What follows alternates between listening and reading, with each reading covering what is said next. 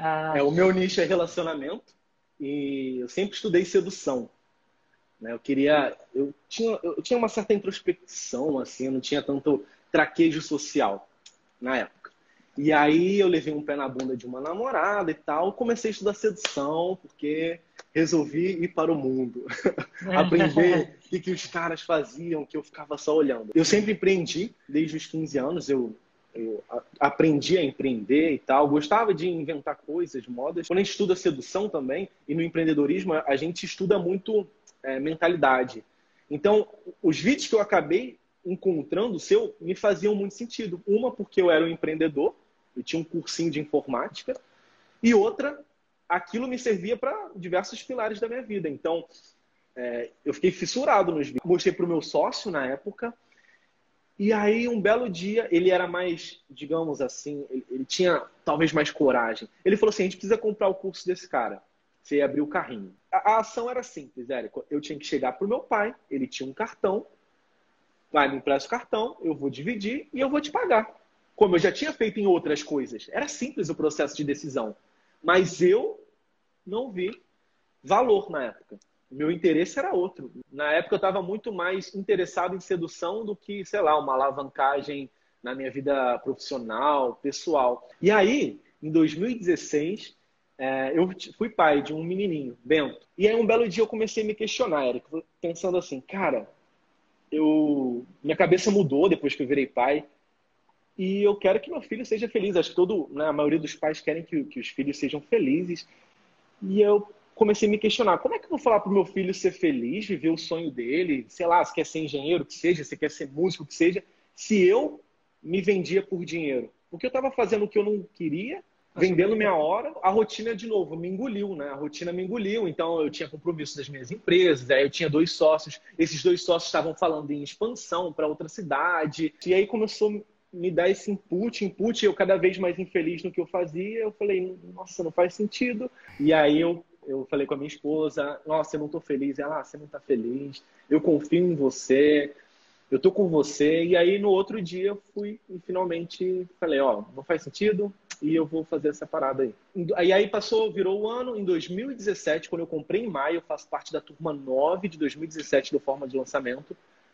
Quando eu saí daquele, daquele daquela empresa, sem garantia nenhuma, eu tava tão desgostoso, assim, eu não queria mais estar lá.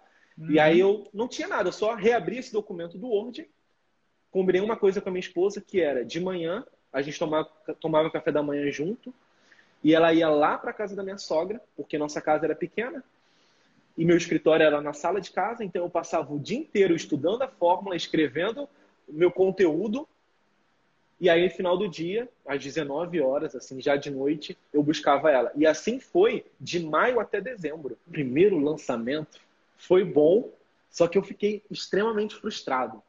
Eu fiz um semente, estudei o semente, comecei, já tava, já vinha postando, mas super timidamente, aquela coisa, né? Olhando o que os uhum. outros faziam. E aí fiz um lançamento em junho de 2017. Eu investi zero e voltou 6.400 reais. Eu fiquei muito triste, cara, porque eu já achei que eu ia fazer um 6 em 7. Eu já imaginei, não, vai ser tiro porrada de bomba, seis em sete aqui, eu sou esperto, eu consigo fazer, eu já estava publicando tal, mas eu fiz 6.400 reais, investindo 300 e achei muito ruim. E aí minha esposa, não, que isso, Ítalo? Caraca, foi bom, continua. E nisso eu estava entregando meu curso, né? tinha que gravar, eu não sabia nem olhar para uma câmera direito, e eu fazia tudo, eu fazia o marketing, eu né, fazia o meu conhecimento técnico, eu gravava, eu editava, eu post... aprendia a liberar produto no Hotmart, era tudo. E aí eu olhei aquele tal de lançamento interno. Eu precisando de grana, nesse meio tempo é... o resultado foi bom? Foi, mas não pagava minhas contas. Então eu refinanciei meu carro, é... refinanciei o meu carro, o filhinho já crescendo, né? O Bento já tinha lá seus meses, e eu, naquela loucura, eu queria ver meus filhos, ver meu filho, né? Saíam de manhã e voltava à noite.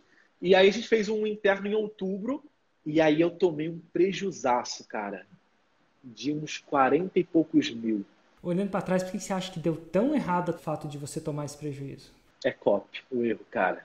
Ah, Definitivamente a Copa. Eu simplesmente terceirizei essa parte. Eu falei, ah, cara, eu, eu, vou fazer. Você pegou um cara e falou assim: Meu, faz a Copa aí pra mim. Eu, eu morava num prédio, tinha um salão de festas, eu conseguia pegar o salão de festas, 11 da noite, não tinha ninguém. Ligava no aparato lá, era um cenário mais bonitinho, e eu só lia, era um robô, apenas falando. Então, o que eu alucino é, primeiro eu não estava sendo eu naquela copy. E o que eu tenho certeza, e não é alucinação, é que ele fez tudo menos o script de um lançamento ah, interno. Entendi. Tudo menos o script. No script do lançamento interno tem uma promessa, tem plausibilidade, e, e e não contou a história. Não, e no conteúdo foi um conteúdo que hoje eu vejo que é totalmente equivocado, porque é, o conteúdo não é só dar o seu melhor conteúdo, é dar o seu melhor conteúdo certo. Hoje eu sei disso. É. E aí eu fui pro, eu fui pro Fórmula ao vivo em novembro. Eu, eu, naquele momento eu enxerguei os seis dígitos na minha frente. Era só questão de, de tempo. Antes não, antes eu entrei, ah, é possível, não sei se é. Eu lancei na Copa. E aí, como é que foi? E aí eu fiz meu primeiro 6 em 7. Total, você lembra quanto foi? 82 ou 184 mil. 184 aí, mil. Você investiu de novo nada. Nada. E aí? E aí em outubro eu lancei de novo 460 e poucos mil. Total, e nesse primeiro ano mil. você fez você lembra quando você fechou esse primeiro ano? Mais de um milhão. E quando você fechou 2019? Só para o pessoal ter uma noção aí. 2019 de... foram mais de 4 milhões. Eu entrei faixa branca e agora me tornei o sexto faixa preta. Valeu, Érico Rocha.